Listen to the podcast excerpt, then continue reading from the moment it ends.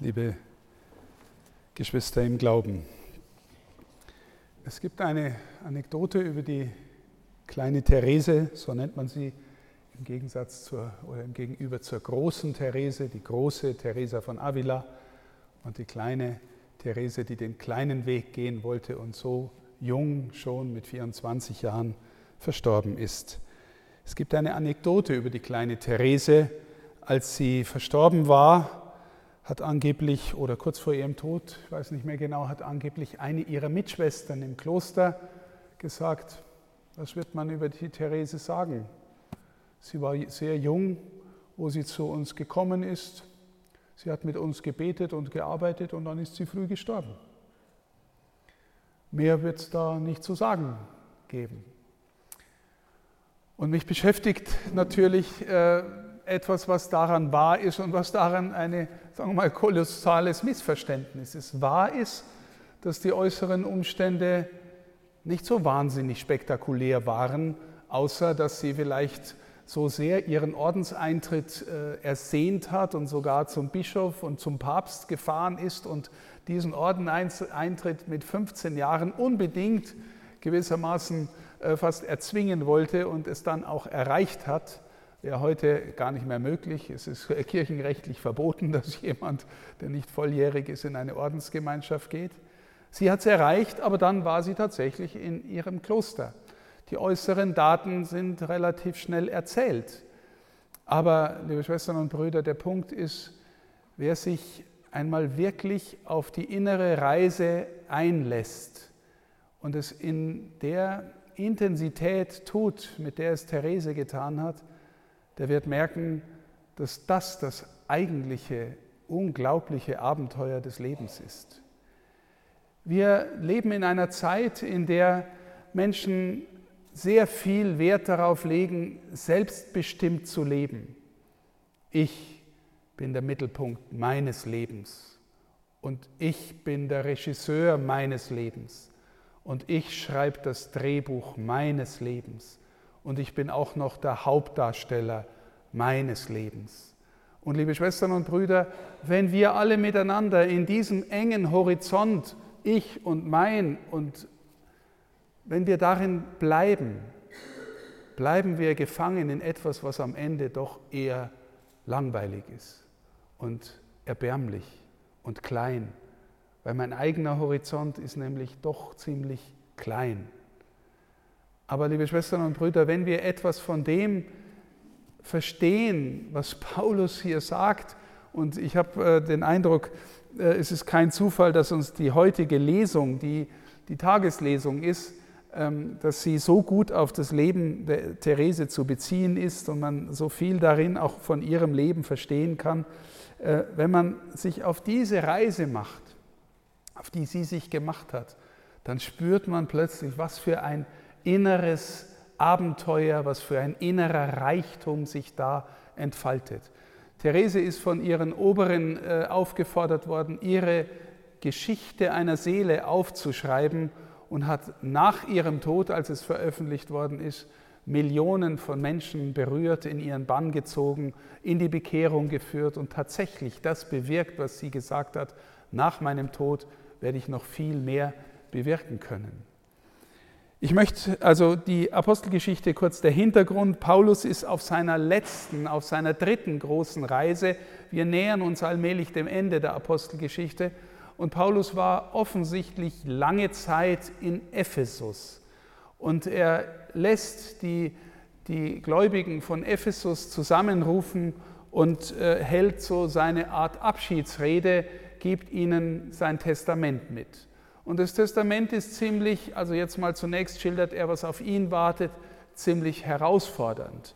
Er weiß, dass er, wenn er jetzt zurückgeht nach Jerusalem, da wird ihm der Prozess gemacht und äh, er, er sagt, er weiß, wenn er zurückgeht ähm, und dem, den Spuren des Herrn folgt, das ist die Spur des Herrn, dann wird er vor allem Fesseln und Drangsale erleben. Wir wissen von Paulus, dass er oft im Gefängnis war, dass er sogar gesteinigt worden ist, dass er mehrmals ausgepeitscht worden ist, dass es also keine heroische Geschichte war, auch wieder nur vom Innenleben war sie heroisch, von außen könnte man sagen, es war eine Geschichte von Pleite und äh, weil er am Ende auch noch geköpft worden ist und hingerichtet worden ist. Von innen her gesehen ein Abenteuer sondersgleichen. Wir lesen den Satz, der mich wirklich, wenn ich ihn lese, berührt, weil es so, weil es so äh, überzeugend ist. Also zunächst, äh, der Heilige Geist bezeugt mir von Stadt zu Stadt, dass Fesseln und Drangsale auf mich warten. Und dann dieser Satz, aber ich will mit keinem Wort mein eigenes Leben wichtig nehmen, wenn ich nur meinen Lauf vollende. Ich will mit keinem Wort mein eigenes Leben wichtig nehmen, wenn ich nur meinen Lauf verende, vollende. Liebe Schwestern und Brüder, er und Therese von Lisieux haben verstanden, dass es im christlichen Leben eigentlich darum geht, in der Tiefe zu verstehen, dass es in meinem Leben nicht zuerst um mich geht. Es geht nicht zuerst um mich, es geht darum, im, im Drama mitzuspielen, das Gott in der Welt entworfen hat. Jetzt vorhin habe ich gesagt, ich bin der Regisseur, ich bin der Hauptdarsteller, ich bin der Drehbuchschreiber meines Lebens. Und das ist ziemlich langweilig. Wenn wir lernen, dass ein anderer der Regisseur ist und der Drehbuchschreiber der Geschichte und der mir meinen Platz in, dieser, in diesem Drehbuch, in dieser Story, in diesem Drama gegeben hat, wenn ich dorthin finde, wo er mich stellen will, wenn ich die innere Haltung finde, dass ich lernen möchte, den Willen Gottes zu erkennen für mein Leben und zu erfüllen, dann bin ich auf der richtigen Spur. Und liebe Schwestern und Brüder, jedes Mal, wenn Sie das Vaterunser beten, beten Sie darum, dass sein Wille geschehe. Ich will mit keinem Wort mein eigenes Leben wichtig nehmen. Wie reif im geistlichen Leben muss einer sein, um sowas sagen zu können. Und für Therese war es dasselbe. Mit keinem Wort sein eigenes Leben wichtig nehmen. Was ist das, was für sie wichtig war und für Paulus? Das lesen wir im Evangelium. Im Evangelium haben wir einen Abschnitt gehört, aus dem sogenannten hohen priesterlichen Gebet. Es ist aus dem Johannesevangelium. Es folgt nach den großen Abschiedsreden, die Jesus in diesem Evangelium hält. Dann betet er nochmal für die Seinen und auch das ist eine Art Testament, wo er die Seinen auch nochmal dem Vater äh, empfiehlt. Und darin sagt er den Satz, ungeheuerlicher Satz, das ist das ewige Leben, dich, den einzigen wahren Gott zu erkennen und den du gesandt hast, Jesus Christus.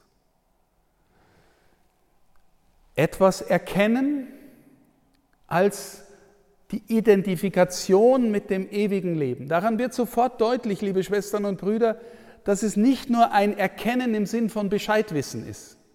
Ja, Wissen Sie, ich könnte, ich habe äh, viel studiert, viel Theologie studiert und ich könnte Ihnen viel erzählen über was alles im Katechismus steht und alles in der Bibel steht. Aber Sie ahnen, wenn das, was ich da einfach gescheit daherreden würde, nicht irgendwas mit meinem inneren Leben zu tun hätte, ja, dann könnte ich auch äh, aus dem Kochbuch oder aus dem Telefonbuch vorlesen. Ja, dann, dann hätte das keine innere Resonanz Fragen Sie sich selber, fragen wir uns miteinander, was ist der Unterschied zwischen, zwischen Lehren im Sinn von Worten und Verkündigen und Zeugnis geben?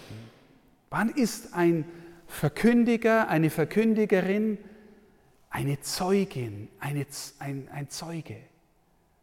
Dann, wenn das, was jemand sagt oder lebt oder tut, wenn das mit dem Inneren übereinstimmt oder einhergeht, wovon jemand erfüllt ist. Und wenn im Johannesevangelium das Wort erkennen steht, dann meint es fast immer das, was schon im Alten Testament sogar für die geschlechtliche Vereinigung von Mann und Frau gesagt ist. Habt ihr vielleicht schon mal im Alten Testament gehört? Sie erkannten einander. Das heißt, eine ganz innige, tiefe Vereinigung von zwei Menschen, die so fruchtbar ist, dass daraus ein Kind hervorgeht. Hier ist, das ist das ewige Leben, dich, den einzigen wahren, Sohn, äh, äh, wahren Gott zu erkennen und den du gesandt hast, Jesus Christus. Eine Erkenntnisbeziehung im Sinn einer Vereinigung. Therese von Lisieux hat ihr ganzes Leben danach sich gesehnt, Jesus zu lieben und ihn tiefer zu erkennen in diesem Sinn. Und so jemand zu werden, der erfüllt ist von seiner Gegenwart und die Sehnsucht hat, ihm zu entsprechen. Sie hat verstanden im Herzen, nicht nur im Kopf, wie sehr Gott die Welt liebt, wie sehr das Erbarmen Gottes auf uns alle herabfließen will und wie oft, wie wenig wir oft in der Lage sind, dem eine Antwort zu geben. Dass wir, und Therese hat sich in ihrem kindlichen Gemüt vorgestellt, ja, das verletzt doch die Liebe Gottes. Der will alles geben. Jesus hat am Kreuz alles gegeben. Und ja, und ich möchte so antworten, dass er Freude daran hat. So möchte ich antworten. Mit meinem ganzen Leben, dass Gott Freude daran hat, dass Jesus Freude daran hat, geliebt zu sein, dass seine Liebe beantwortet ist. Sie wollte Jesus mehr lieben, als er jemals geliebt worden ist. Was für eine, könnte man sagen, was für eine Hybris. Ja, aber das war einfach eine Antwort ihres kindlichen Herzens auf, auf das, was sie erspürt hat, was sie in ihrer Seele erkannt hat. So wollte sie ihm nachfolgen, so wollte sie Antwort geben und so ist der innere Reichtum, hat sich entfaltet, der da in ihrer Seele gewachsen ist. Sie hat etwas von dem erfüllt. Und dann wollte sie gewissermaßen das noch, noch weiter leben, lernen, sich davon so äh, gewissermaßen äh, vereinnahmen lassen, ja man könnte sagen, vom Feuer der Liebe verzehren lassen, das ihr entgegenkommt dass sie sich mit Jesus auch im Leiden vereinigen wollte. Warum? Naja, das, wir glauben, dass durch, durch Jesu Leiden viele Menschen gerettet worden sind. Sie hat es als ihre Berufung verstanden, dass sie durch ihr Gebet, durch ihre Liebe zu Jesu, Jesus Menschen retten wollte. Das war eine Zeit, in der man eigentlich noch davon überzeugt war, dass es darauf ankommt, auf die Qualität unserer Gottesbeziehung um gerettet zu werden. Liebe Schwestern und Brüder, es ist eigentlich ein, den Eindruck habe ich eigentlich, dass das weitgehend verloren gegangen ist, dass die Kirche auch noch dafür da ist, dass äh, die Verkündigung noch dafür da ist, dass Menschen gerettet werden. Warum? Na, weil irgendwie jeder davon ausgeht, dass der liebe Herrgott mich schon nicht vergessen wird. Wenn er uns alle liebt, gell, dann, ist, dann wird er mich schon mitnehmen und es ist vielleicht wurscht, wie ich lebe. Das entspricht aber nicht dem Evangelium. Das steht nicht in dem Evangelium, das ich lese und auch nicht in dem, das die Therese gelesen hat. Das heißt, in der Frage nach dem Glauben und der Qualität unserer Gottesbeziehung, da geht es um was. Und sie hat die Sehnsucht gehabt, dass andere Menschen in die Nähe Gottes finden. Warum? Ja, damit sie nach Hause kommen, damit sie heimkommen, damit sie in ihrer Seele erfüllt werden, damit sie in der, in der Sprache ihrer Zeit gerettet werden.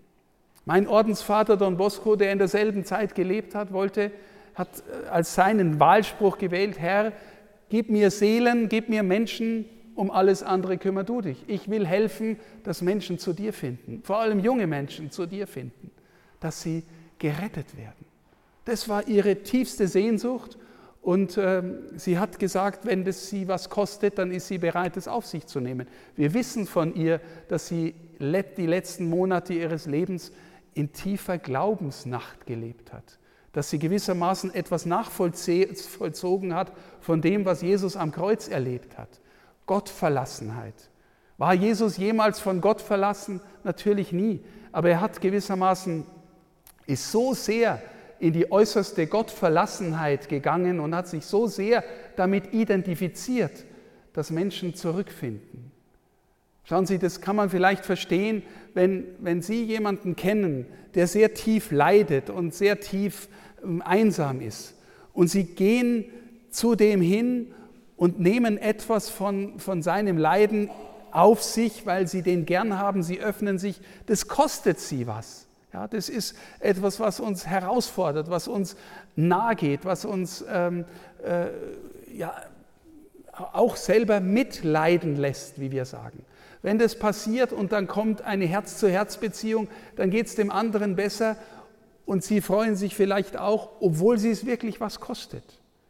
Jesus hat das Heil der Welt zu bringen, das Leben gekostet. Und die kleine Therese hat sich so tief in dieses Mitleiden eingelassen, dass sie in Kauf genommen hat, ähm, in der Dunkelheit zu leben, in der Glaubensdunkelheit. Und sie wollte das auch. Sie ist sogar so weit gegangen, dass sie gesagt hat, sie war mystisch begabt, ich will keine besonderen Erfahrungen, Erscheinungen haben. Ich will nicht, dass mir äh, Jesus erscheint oder die Mutter Gottes erscheint, obwohl sie solche Dinge erlebt hat. Ähm, warum? Sie wollte glauben. Und das war dann auch noch mal, das, das ist dann auch noch mal das Kennzeichen dieses kleinen Weges, den sie uns vorgelebt hat und gegangen ist als Kirchenlehrerin. Sie wollte glauben. Sie wollte wie ein Kind in allem, was sie tut, ganz auf Gott vertrauen, sich ganz auf Gott einlassen. In den kleinsten Dingen wie mit so viel Liebe zu tun, weil sie es wollte, für den Herrn tun wollte und vertrauen wollte, dass er da ist. Das war ihr Weg. Und liebe Schwestern und Brüder, der Weg, wenn Sie die Geschichte einer Seele lesen, ist sehr herausfordernd einerseits, aber andererseits sagt sie auch wieder sehr leicht. Ich glaube einfach, dass der liebe Gott mich, wenn ich, wenn ich unten an den Treppen stehe und vielleicht zu klein bin für die Treppen, dass er mich nimmt und mich hochhebt. Ich bin ja sein kleines Kind. Er hebt mich in allem hoch. Also unglaubliches, kindliches, im positiven Sinn, kindliches Gottvertrauen und gleichzeitig eine Offenheit, ein Einsatz, eine Leidenschaft, die sie verzehrt hat innerlich. Wir glauben ihr auch, dass sie nach ihrem Tod Wunder wirken kann.